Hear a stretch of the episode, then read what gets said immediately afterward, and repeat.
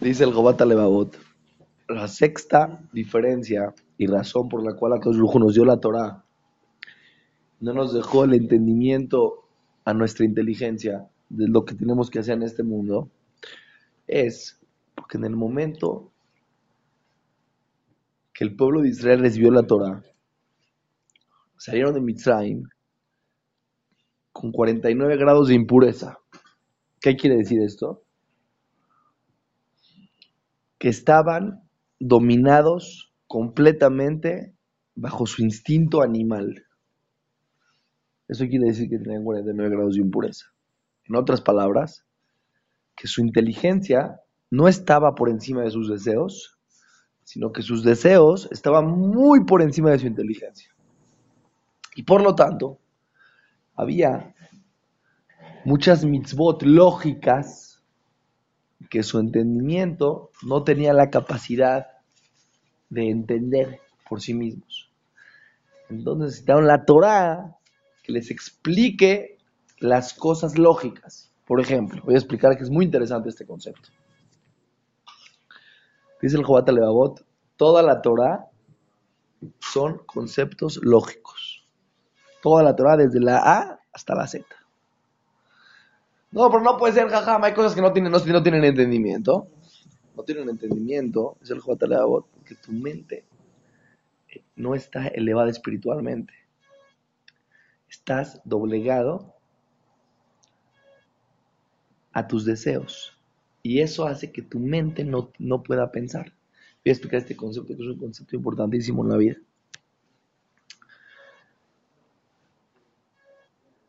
Por ejemplo, una persona que es muy codo, muy codo, que no tiene la capacidad de dar, que no sabe dar, que le cuesta mucho trabajo dar, que en su casa siempre vive un papá que cuidaba el dinero. Cuando ve a otra persona que da y que sabe dar, no lo valora. No dice, wow. Dice, este cuate está loco. ¿Cómo el tipo se atreve a repartir su dinero? Esto es tonto. No lo ve como algo grandioso. ¿Por qué? Porque dar no es algo grandioso. Porque la inteligencia del ser humano no puede entender que dar es algo grandioso. Ah, claro que la inteligencia del ser humano te da para entender que dar es lo más grandioso que hay. Pero él, como está subyugado a su deseo, y a sus malas cualidades internas y a su codeza. Y el hábito lo llevó a él a vivir instintivamente como un animal en un egoísmo total. Su mente no tiene la capacidad de entender el concepto. Quiere decir que la inteligencia del hombre está ligada y relacionada directamente al corazón de la persona.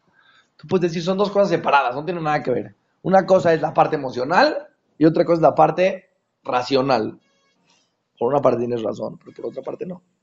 Porque tu, raciocinio se va a ver desarrollado en relación a tu desarrollo emocional.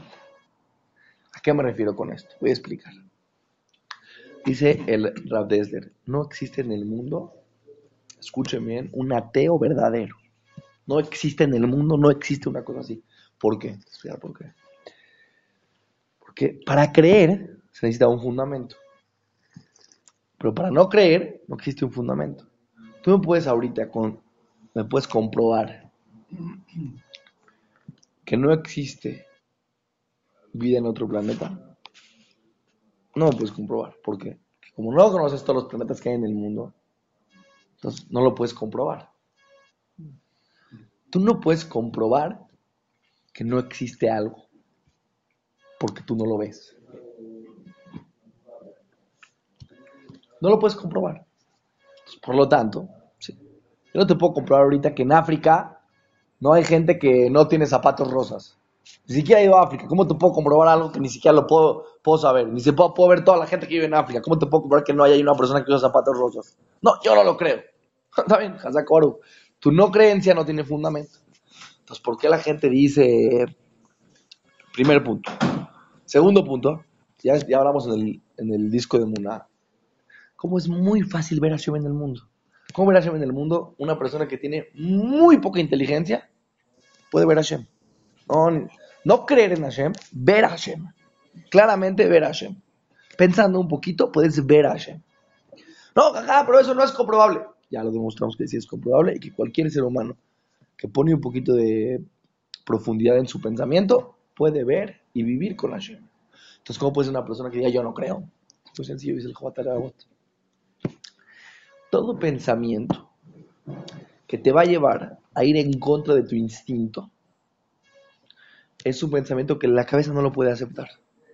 Por ejemplo, si una persona roba, y vengo yo y le digo, existe Hashem, ve Hashem en el mundo, obviamente si existe Hashem en el mundo, quiere decir que alguien te está checando toda la vida, te está checando en todos los momentos que haces, y eso te va a impedir poder robar con tranquilidad, porque vas a tener un cargo de conciencia. Te va a impedir hacer muchos actos en tu vida, que si no existe Dios, yo puedo hacer lo que se me antoje. Pero si existe Dios, existe una planeación en el mundo, existe un objetivo en el mundo y un sentido en el mundo, tengo una misión. Si tengo una misión, tengo una responsabilidad. Si tengo una responsabilidad, no puedo hacer lo que se me pegue la gana. Entonces, inconscientemente, mi corazón quiere decir no existe para poder hacer lo que se me antoja. No es que no crea, para nada que no cree. Todos creen. Ves el mundo y ves a Dios. Cualquier persona que tiene un poquito de inteligencia puede ver a Dios. Es lógico. Ayer estuve en una clase y les pregunté, ¿ustedes ven a Dios? Me dijo, eso es lógico. No, me lo dijo una científica. ¿Entiendes? Cualquier ser humano con un poquito de inteligencia puede ver a Shem. Ya lo explicamos largamente en el disco de Muna.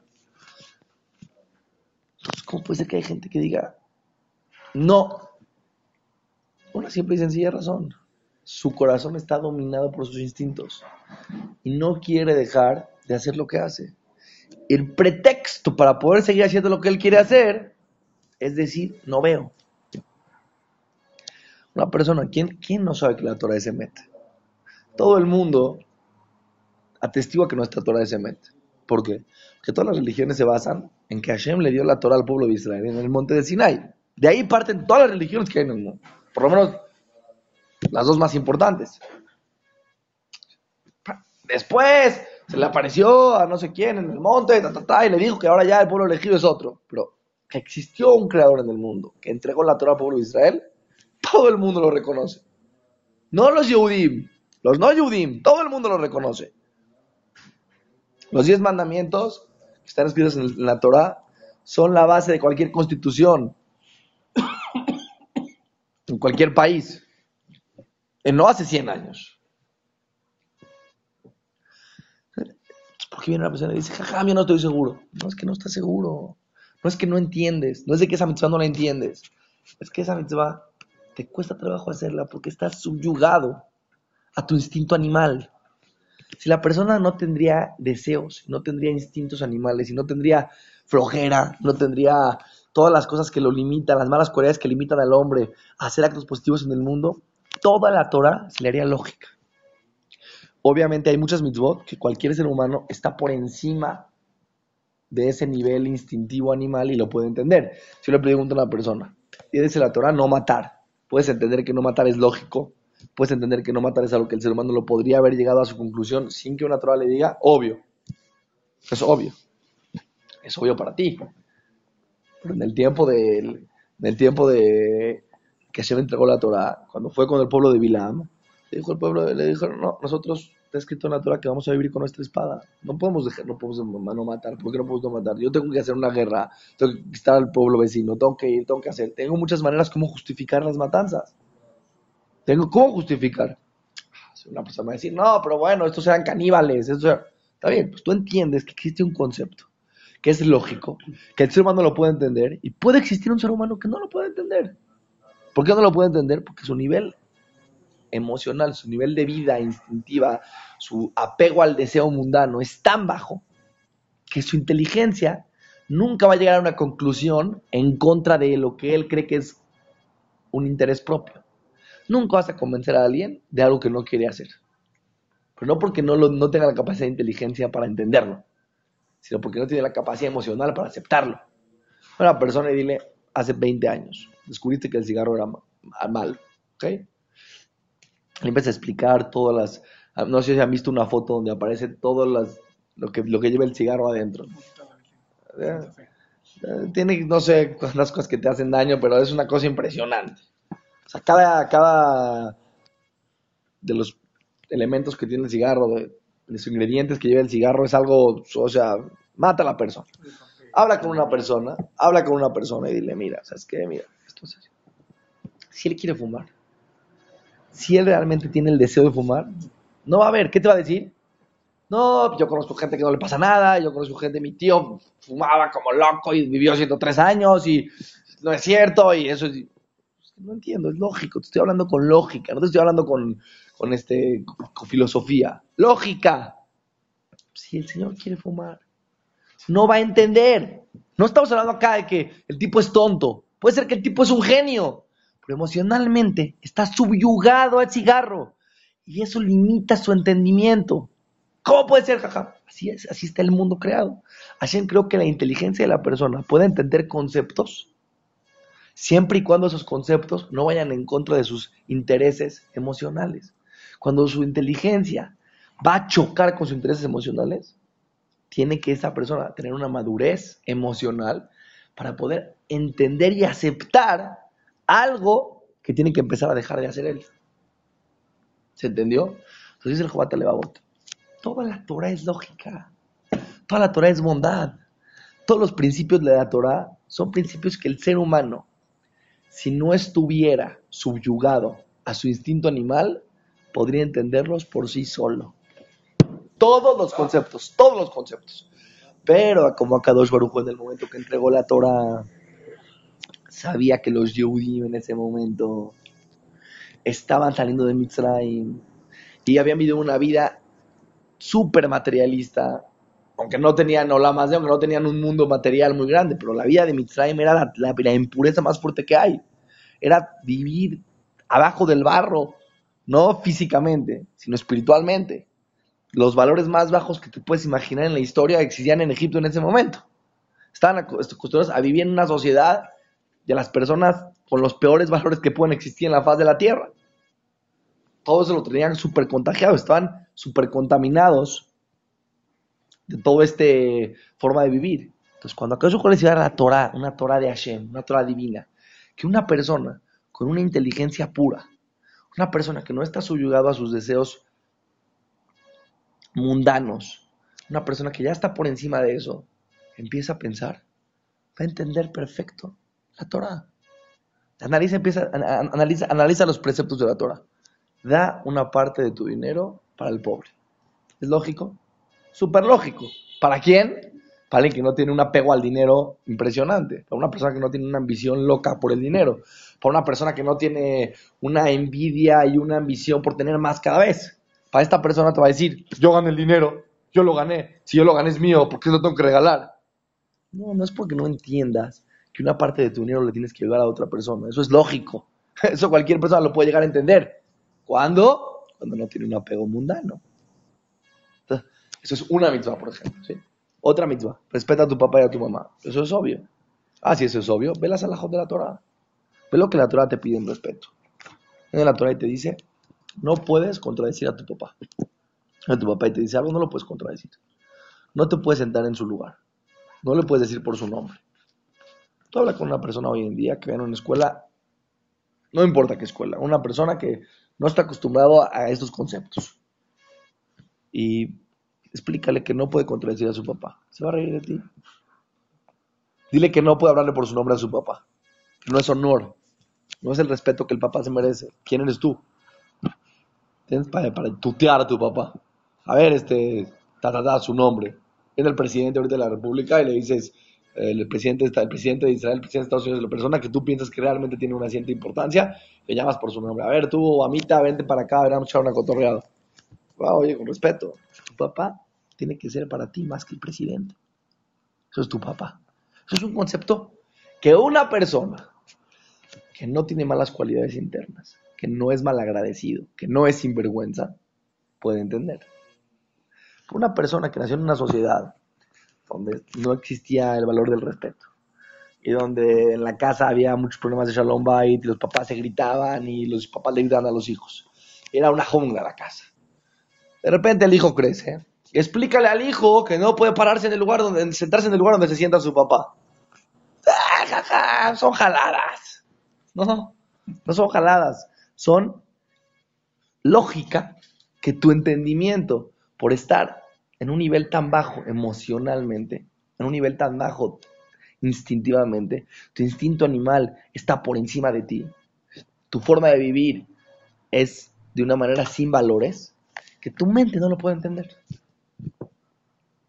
Tú analizas la Torah, mitzvah por mitzvah, te vas a dar cuenta que todo es lógica. Todo es lógica. Todo tiene que ver con una raíz, con la bondad. Todo tiene, tiene que ver con el respeto. Todo tiene que ver con ir en contra del egoísmo. Esa es toda la Torah. Si tú analizas mitzvah por mitzvah, te vas a dar cuenta. Las mitzvot que tú no entiendas, dice el Jobat Levavot, no las puedes entender